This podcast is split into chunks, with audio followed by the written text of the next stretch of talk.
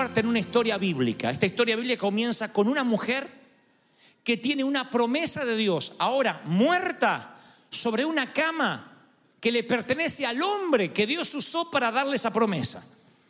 Parece un trabalengua, pero lo vamos a entender en minutos. Lo voy a decir otra vez. La historia, el si esto fuera llevado a la pantalla grande, al cine, la historia comienza con una mujer llorando desgarradamente como toda mamá, porque la promesa de Dios está muerta, frío, sobre la cama del hombre que le hizo esa promesa de parte de Dios. Y mientras que ella mira el horror de un milagro que salió mal, recuerda la primera vez que se encontró con el hombre, el profeta Eliseo. Y el niño, su hijo, es el que está muerto sobre la cama. Es la dolorosa confirmación del peor de sus temores y el tuyo. A veces creerle cosas grandes a Dios te desilusiona peor. La Biblia no da nombre a esta mujer, se la conoce por su nacionalidad. Se la conoce como la mujer de Sunem o la Tsunamita, porque su, lo que ella hace está muy conectado a su sitio geográfico. Resulta que Eliseo, como todo profeta solitario, no tiene dónde pernoctar cuando anda por los alrededores. Y la Biblia dice que esta mujer y su esposo eran ricos, tenían bastante dinero. Y además a ella le gustaba cocinar. Cuando se entera que hay un hombre de Dios en el área, lo invita a cenar una, dos, tres veces, ella y su esposo. Y un día ella le dice, ¿y usted dónde se está quedando? Y él dice, en el Motel Six, en el Motel Six de acá de Sunem. Donde la cucaracha más chica te va cambiando las sábanas una vez por día. La mujer dice, eso es injusto. Y le dice a su marido, ¿por qué no le construimos en la azotea un apartamento para él, un estudio? Y se lo construye. La historia está en Segunda de Reyes 4. Le construye una casa en la azotea, que en los tiempos de Medio Oriente había que ser pudiente para decidir agregar una habitación más. Ese cuarto pasó a ser el segundo hogar de Eliseo. Un día el profeta dice, yo no les debo, yo no, no- no sé cómo pagarle a esta gente, porque ellos me dieron lo mejor, hospitalidad. Así que llama a su criado, se llamaba Giesi, le dice, che, Giesi, ¿por qué no llamas al matrimonio sulamita? La llamás a la tsunamita, a la tsunamita, y le decís que venga a verme porque tengo una palabra de Dios para ella. Le voy a compensar tanta hospitalidad. Llega la señora y Eliseo dice que le dice, el año que viene, mi querida, para esta fecha vas a estar abrazando un hijo. Lo que la Biblia narra es que esta mujer era estéril. En Medio Oriente, en la cultura de Medio Oriente, ser estéril para una dama era uno de los peores insultos. Casi se veía a la mujer como materia inútil. No había movimiento feminista ni derecho de igualdad. Si una mujer no procreaba hijos, se perdía el propósito, creían, para lo cual la mujer había nacido. Así que cuando ella recibe, siendo de edad adulta, la profecía, de aquí a un año vas a estar abrazando un hijo, y no le estaba hablando que lo iba a adoptar, sino que lo iba a parir, dice que la mujer, lo primero que se le viene a la cabeza es que el marido es viejo, que ella está abuela también. Y entonces en vez de saltar de júbilo, decir, no, no lo puedo creer, ay, qué increíble, gracias, ella objetó lo siguiente, voy a leer literal, sic, lo que dice las escrituras. Dice que dijo, no, no, mi Señor, no, hombre de Dios, no engañe usted a su servidora, le ruego, por amor a mí, no se burle de mí. Me puse a pensar, ¿por qué le diría, no, no juegue conmigo? No juegue con mi sentimiento, no, por favor. Y creo saber por qué le diría a la mujer tamaña respuesta. Primero, porque cuando uno ha vivido en el desierto, en algún área, el suficiente tiempo, cualquier profecía termina pareciéndote una promesa vacía. Y un día viene Dios y te dice, te voy a bendecir.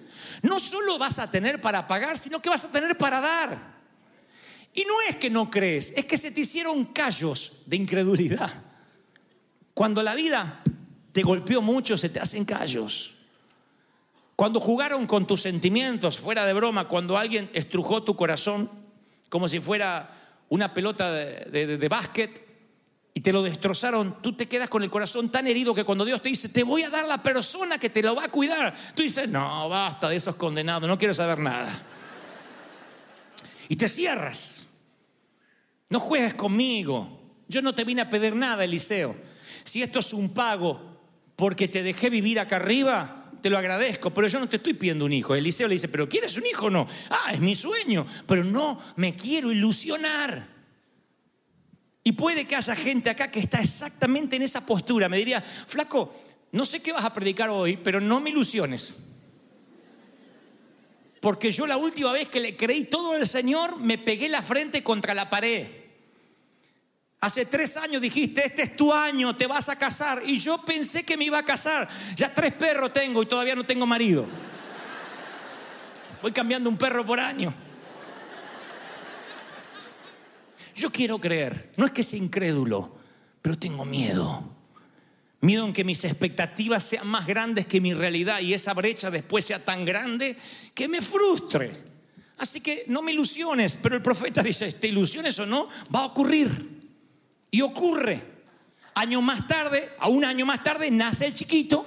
Yo no sé cómo fue, yo creo que ella fue al viejo y le dijo, viejo, demos un paso de fe esta noche.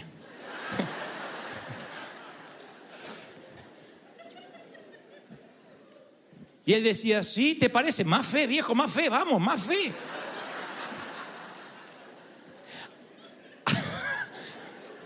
Mira cómo entienden toda la metáfora, ¿eh?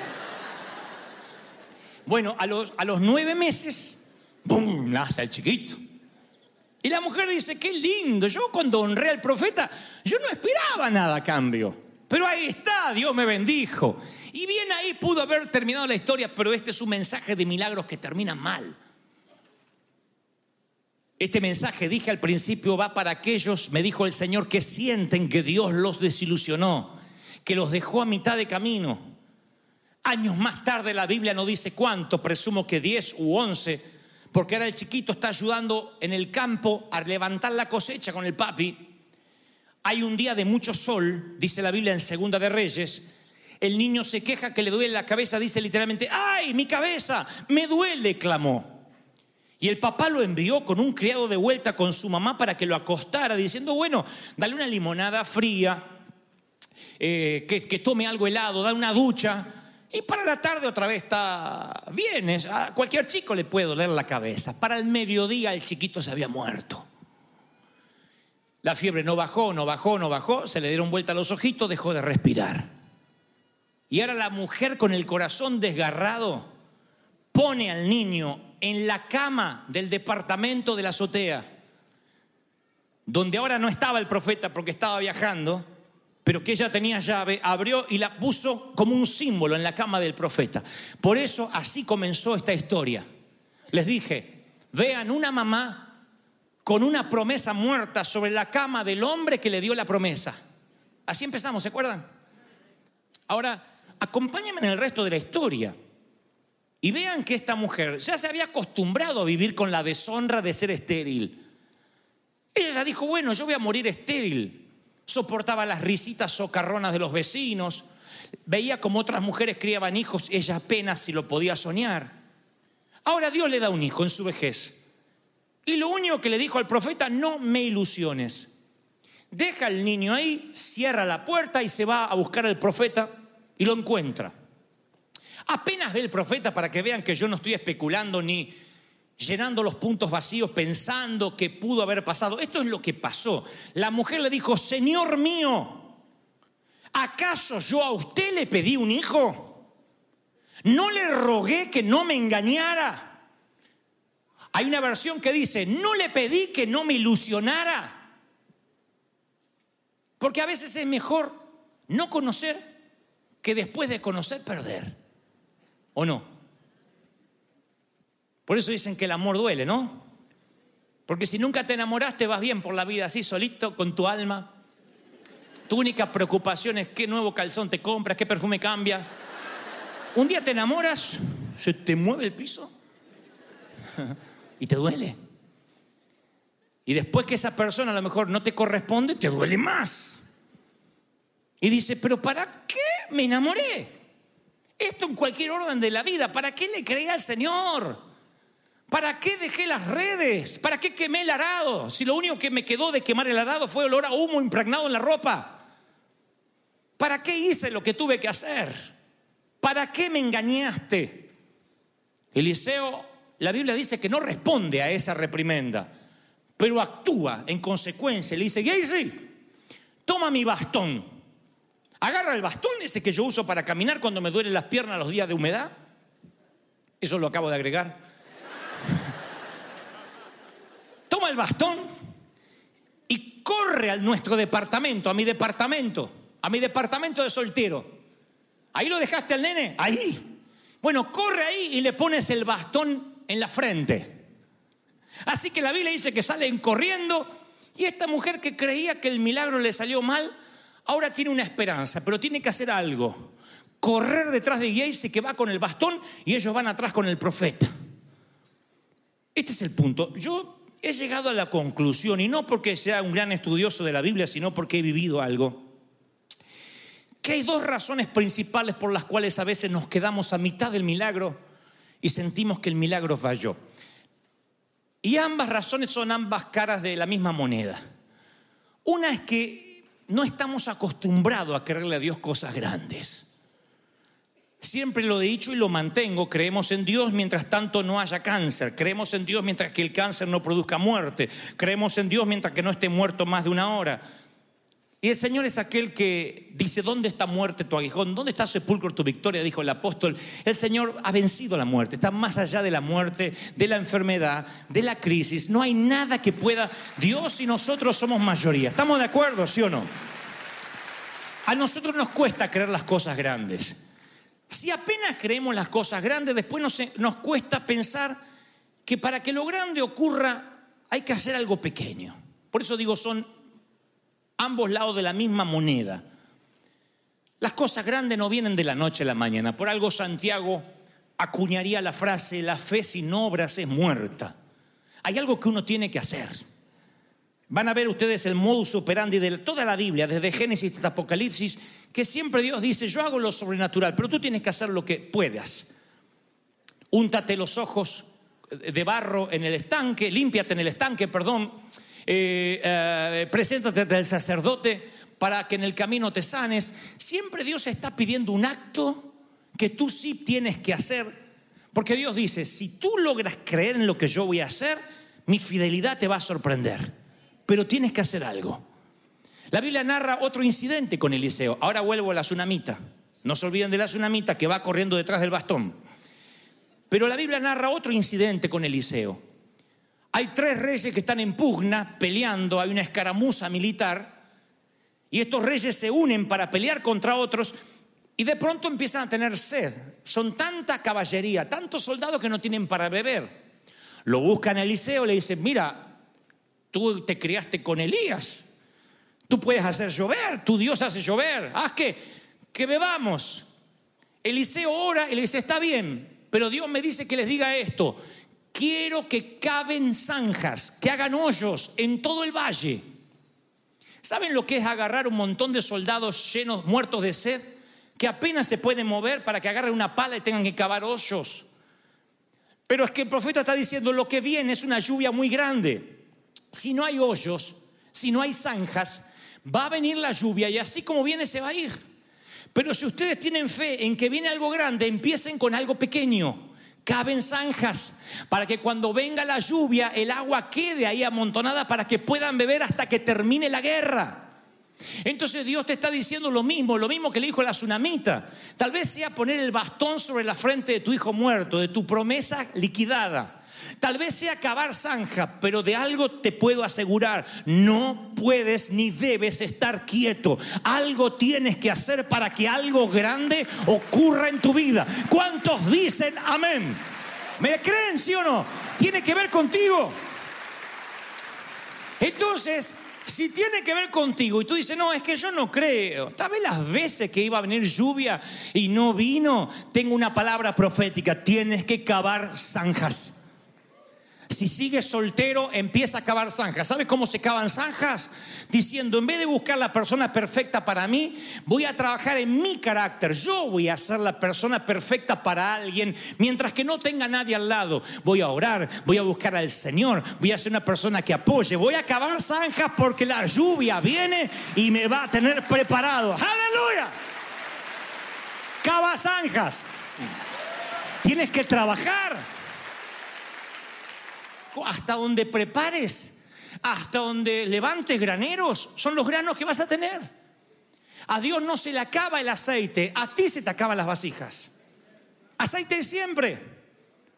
Dios nunca se le acaba el aceite. A nosotros se nos acaba la vasija. Decimos, no, ya está. Ya está tu abuela. Dios te va a dar en abundancia hasta que sobre, hasta que bendigas. Aleluya. ¿Lo estás recibiendo, sí o no?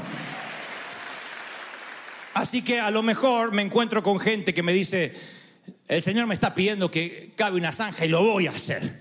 Pero volvamos a la tsunamita porque este es un mensaje de milagros que salen mal. Y si cabo zanja y no viene la lluvia, y si no resulta, y si Dios me vuelve a ilusionar, la tsunamita dice, no, Dios no va a jugar así conmigo. Yo estoy cavando mi zanja, estoy corriendo tras un loco que va con un bastón.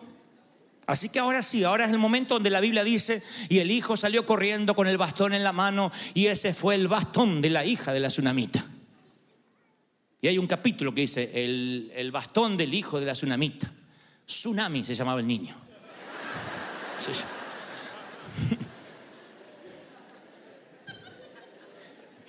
Pero este es un mensaje de milagros que terminan mal presuntamente. Así que la tsunamita va corriendo con Eliseo y sale el muchacho con el bastón, no el hijo de ella, sino Yeisi, el, el siervo del profeta, le dice, maestro, el niño no despierta, así sin anestesia, no despierta. Ahora sí la mujer dice, maldito sea Eliseo, maldito seas. Ahora sigue jugando conmigo, sigues ilusionándome este mensaje nos, lleva al punto exacto donde tú dices, sabes, yo escuché a Dios, o por lo menos creo que lo escuché, y derramé mi vasija de aceite y no vino más aceite. Quemé mis arados y solo me quedó olor a humo impregnado en la ropa. Cavé mis zanjas y lo único que tengo es dolor muscular, es lo único que siento. Siento que Dios me robó.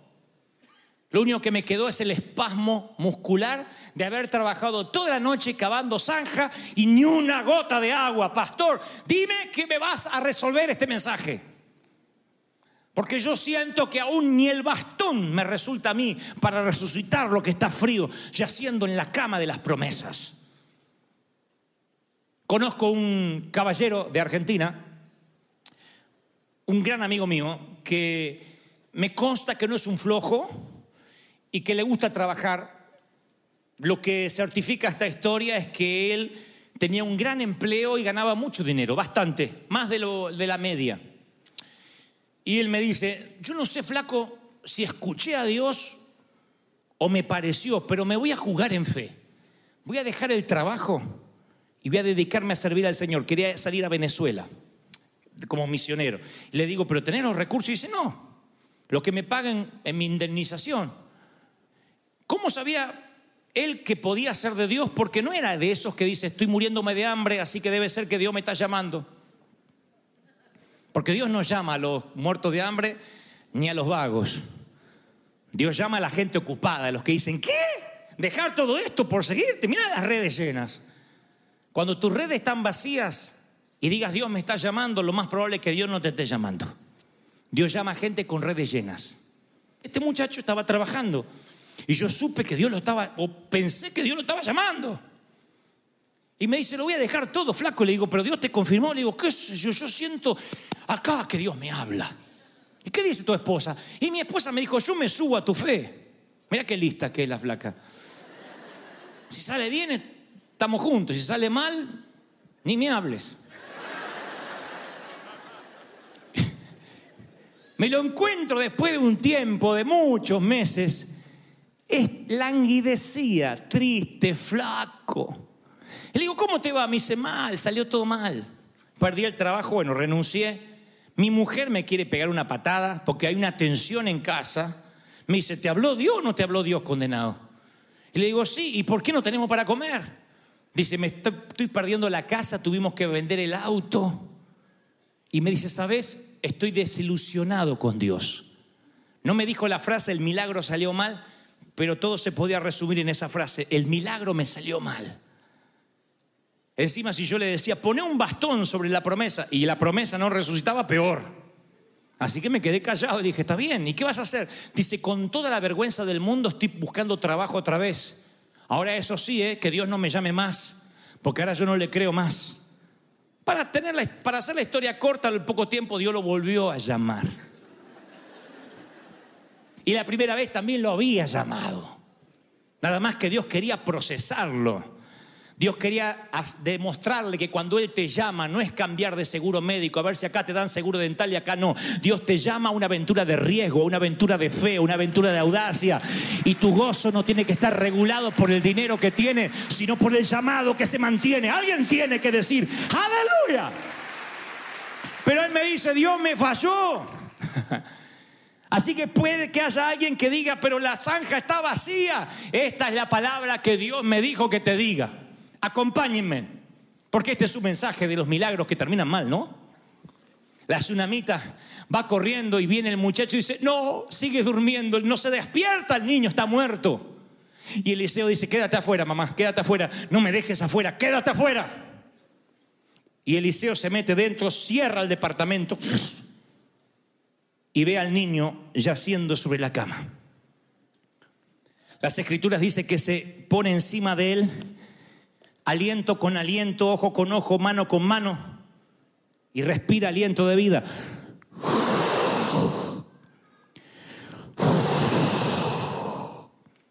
Se levanta y el niño sigue frío.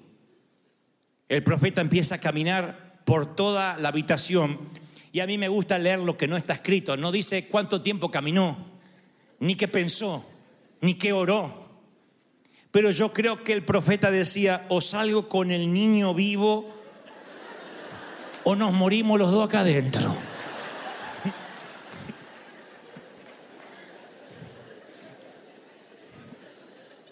A mí me ha pasado eso. Cuando la gente me pide oración y me dice, pastor, pero lo va a hacer Dios, ¿no? Y me agarra a mí como que soy el dueño de la franquicia. Dice la Biblia que Eliseo se paseaba nervioso porque el bastón aparentemente no, no resultó, porque Dios todavía estaba tratando con la mamá. Ahora le respira aliento y nada, y caminó nervioso por toda la habitación y no sabía qué hacer. Así que dice la Biblia que el profeta no se da por vencido, vuelve a ponerse sobre el niño, respira y nada pasa. Bueno, las oraciones que hacemos ante Dios siempre, siempre, no te olvides de esto, siempre quedan en fideicomiso si no recibe la respuesta inmediata, por lo menos la que quieres. No hay una lista de oración que dice oraciones desperdiciadas, van acá. No hay un tacho de basura. No hay fe desperdiciada. No hay las babosadas que ora Dante cuando no sabe qué orar y las pone ahí el Señor. No hay. Cada oración, por muy torpe que te parezca, quedan en un fideicomiso. Son promesas que Dios guarda y al tiempo que Él quiere, conforme el proceso y lo capacitado que estés para administrarlo, a determinado momento la bendición viene porque Él no es autor de nadie, ni se va a robar lo que te pertenece. ¿Están recibiéndolo, sí o no? Hay oraciones que quedan en fideicomiso. Moisés quería pisar la tierra prometida. Era su sueño, oró por eso. Y Dios dijo no. Pero la oración quedó gravitando en el aire, atravesó el cosmos, el tiempo, quedó en una cápsula de tiempo, en una oración de fideicomiso, la oración de Moisés, quiero pisar la tierra prometida. Así que cuando Jesús se va al monte de la transfiguración con, con sus tres escogidos, ¿Quién aparece ahí pisando la tierra prometida? Después de muchos años, Dios cumpliéndole la oración a alguien que dijo, yo quiero pisar, y la pisó al lado de Jesús. Dios cumplirá tu oración. ¿Cuántos lo creen? Dígame amén. No se perdió tu oración. No se perdió. La mujer tsunamita está afuera diciendo el milagro salió mal, el milagro salió mal, el milagro salió mal. Pero tiene dentro un profeta que sabe que no hay oraciones desperdiciadas, ni fe desperdiciada. Creo que Eliseo ora lo que deberías orar ahora en momentos. Señor, yo no te pedí nada, ¿no? Esta mujer no pidió nada y tú hiciste que venga un hijo. No permitas que me avergüence. No permitas que la mujer se desilusione. Ya aprendió la lección, que los hijos son tuyos, que te pertenecen. Así que se acuesta sobre el muchacho y hace...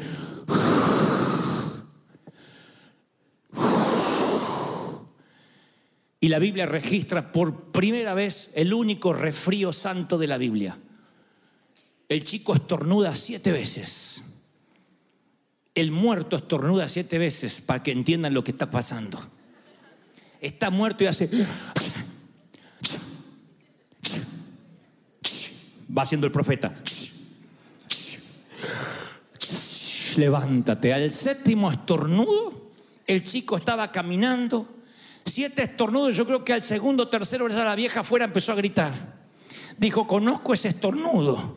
Ese es de mi nene, pero para que estornude tiene que estar vivo. Ya estaba golpeando la puerta la vieja y Gacy dice, ¿qué pasó adentro? Al séptimo estornudo, la promesa resucitó porque Dios es tan perfecto que no hay milagros que le salgan mal. No hay milagros que terminen mal si Dios está en la ecuación. ¿Cuántos lo creen? Dígame amén. Dios no le salen los milagros mal. Dios siempre termina sus milagros bien. Cava zanjas, abre zanjas, abre zanjas. Vamos, vamos, aplaude al Señor de señores y al Rey de Reyes. Es